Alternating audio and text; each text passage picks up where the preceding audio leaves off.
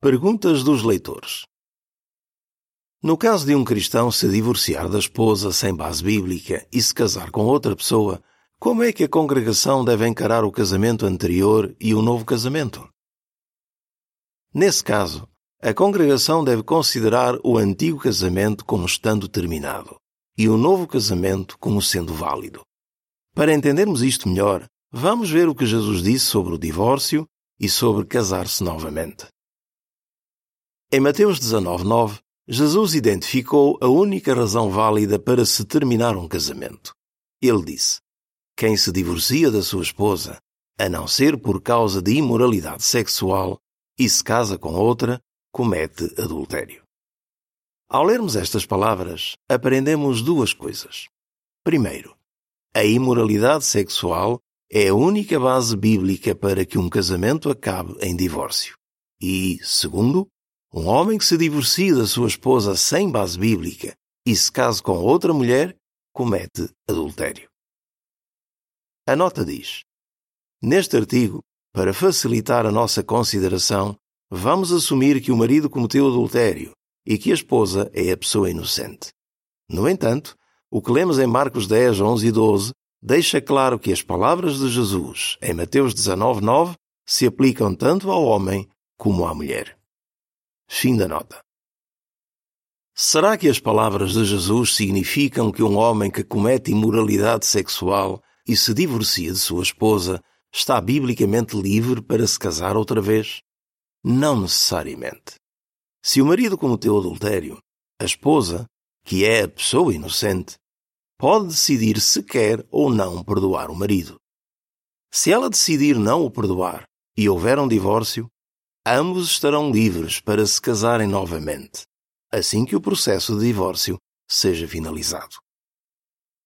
Mas é possível que a esposa inocente queira continuar casada com o seu marido e lhe diga que está disposta a perdoá-lo.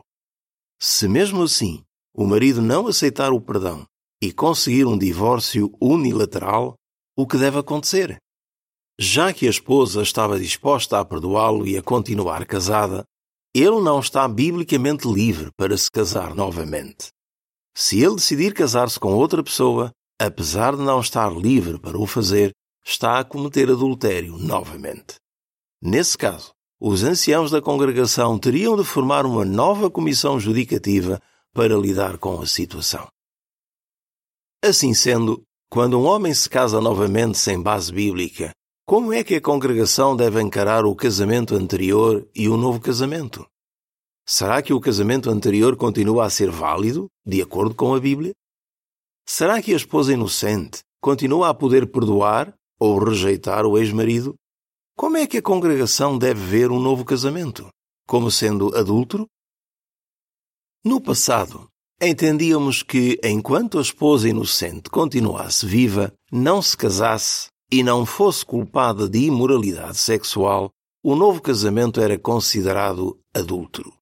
Mas quando Jesus falou sobre o divórcio e um novo casamento, ele não entrou em detalhes sobre a situação da esposa inocente. Em vez disso, ele disse apenas que um homem que se divorcia da sua esposa sem base bíblica e se case com outra comete adultério. Nesse caso, o divórcio e o novo casamento, que de acordo com o que Jesus disse, seria o mesmo que cometer adultério, põem fim ao casamento anterior. Quando um homem se divorcia da sua esposa e se casa novamente, deixa de ser possível que a ex-esposa, que é inocente, o perdoe ou rejeite. Portanto, perdoar ou rejeitar o ex-marido deixa de ser uma preocupação para ela. Além disso, a congregação passa a ver um novo casamento como sendo válido do ponto de vista jurídico independentemente de a esposa inocente morrer, casar-se novamente ou cometer imoralidade sexual. A nota diz: Este é um ajuste do nosso entendimento. Antes, o novo casamento deveria ser visto como adúltero até que a esposa inocente se casasse novamente, cometesse imoralidade sexual ou morresse. Fim da nota. No exemplo considerado anteriormente, o marido cometeu adultério e o casal divorciou-se. Mas e se o marido não tiver cometido adultério, mas mesmo assim decidir divorciar-se e casar-se novamente com outra mulher. Noutro cenário, imaginemos que o marido não cometeu imoralidade sexual antes do divórcio, mas depois acaba por fazê-lo e, por fim, casa-se com outra mulher, apesar de a primeira esposa o ter perdoado. O que acontece numa situação assim? Em todos esses casos, o novo casamento após o divórcio é considerado um ato de adultério e, portanto, põe fim ao casamento anterior. O novo casamento é válido do ponto de vista jurídico. A sentinela de 1 de fevereiro de 1980, na página 32, explicou o assunto desta maneira. Ele contraiu novas núpcias e, por isso, não pode simplesmente dá-las por encerradas e voltar à situação anterior. O casamento anterior terminou com o divórcio, o adultério e o novo casamento. Esta mudança no nosso entendimento não significa que um cristão deve deixar de ver o casamento como sagrado, ou que o adultério não é um pecado assim tão sério. Quando um homem se divorcia da sua esposa sem base bíblica e se casa novamente sem estar livre para isso, os anciãos têm de formar uma comissão judicativa para tratar desse caso de adultério. Se a nova esposa é cristã, ela também deve passar por uma comissão judicativa, porque cometeu adultério. Embora o novo casamento não deva ser visto como adúltero, o homem não se poderá qualificar para privilégios especiais de serviço na congregação durante muitos anos. E até que as pessoas consigam respeitá-lo novamente ou deixem de se sentir incomodadas pelo pecado cometido.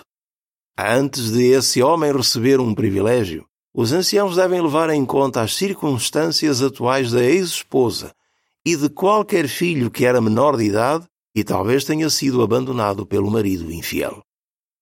Levando em conta as sérias consequências de um divórcio e de um novo casamento que não têm base bíblica, os cristãos devem ser sábios e imitar a Jeová por considerarem o casamento como sagrado.